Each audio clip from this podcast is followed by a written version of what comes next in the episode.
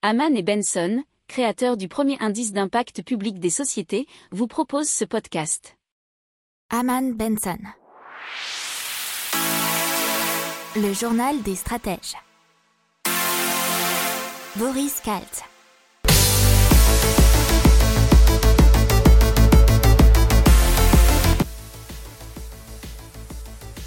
Bonjour à tous et bienvenue dans le journal des stratèges spécial énergie et émissions de CO2 aujourd'hui.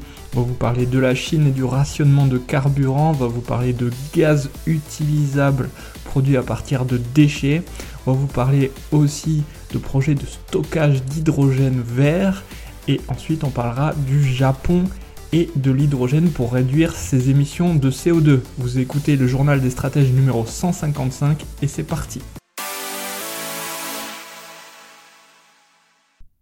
Donc on commence tout de suite avec la Chine et euh, la pénurie de carburant.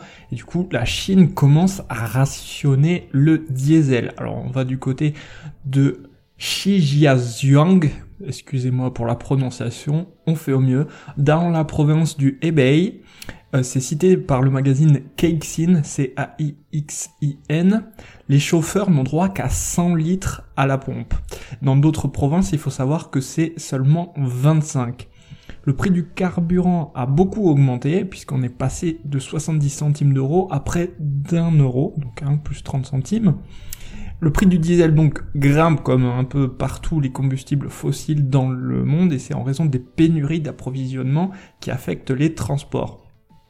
Donc ces transports qui peuvent inclure des marchandises destinées au marché étranger, et, du coup ça contribue à ce que la crise mondiale euh, se perdure dans l'approvisionnement et dans la chaîne d'approvisionnement surtout. Alors ça c'était dans un article de RFI. Allez, on passe à Waga Energy. C'est du gaz réutilisable qui est produit à partir de déchets. Alors, Waga Energy a mis au point un procédé qui permet d'épurer le gaz émis par les déchets ménagers enterrés pour l'injecter ensuite dans le réseau de gaz naturel ou l'utiliser comme carburant. Alors ça a été euh, développé pendant de nombreuses années et en 2015, après 10 ans de recherche, apparemment la technologie était au point. Ils ont donc créé la startup Waga Energy pour commercialiser le, procédé baptisé Waga Box. Et euh, ça c'est expliqué dans un article de Révolution énergétique.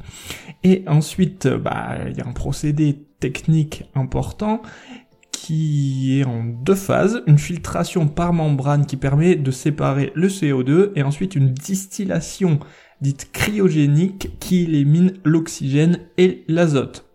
Alors en 2020, euh, Waga Energy affichait un chiffre d'affaires de 9,5 millions d'euros pour une perte nette de 1,9 million d'euros et Waga Energy a fait son entrée à la bourse de Paris dernièrement, c'était le 27 octobre et ils sont désormais valorisés à plus de 500 millions d'euros.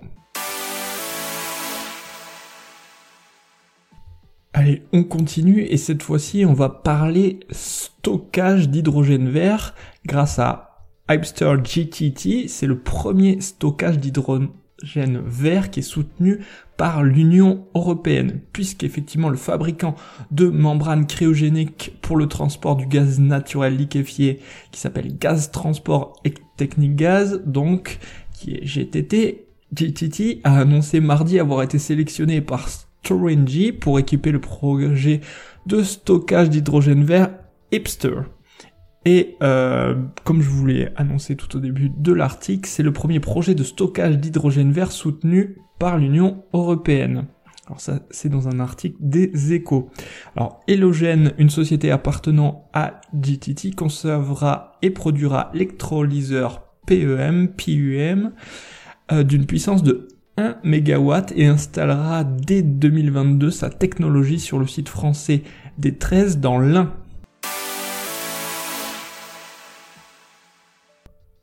Allez, on parle toujours de réduction des émissions de CO2, mais en passant par le stockage d'hydrogène et surtout par le Japon, puisque le Japon mise sur l'innovation pour atteindre la neutralité carbone. Alors, il faut savoir que depuis 2017, le pays a établi une stratégie dédiée à ce gaz et c'est le premier pays dans le monde qui avait fait une telle stratégie.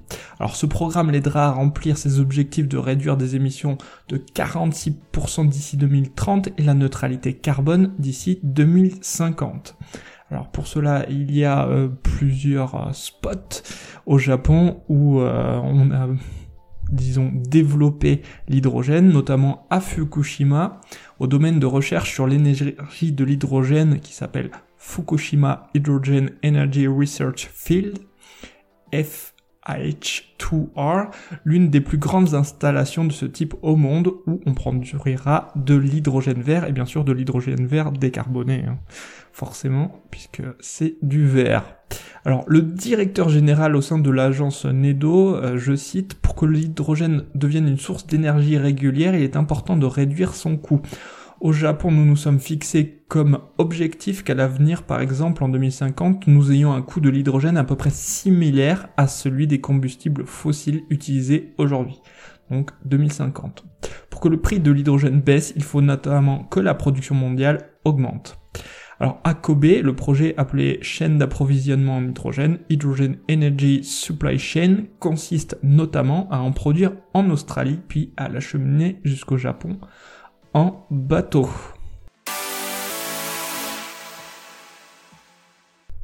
Voilà, c'est tout pour le journal des stratèges. Je vous souhaite une excellente fin de journée et je vous dis à plus pour un peu plus d'informations. Ciao Pour approfondir ces sujets, abonnez-vous à la newsletter de Haman et Benson et écoutez nos autres podcasts que vous retrouverez dans les notes de l'émission ou sur notre site internet.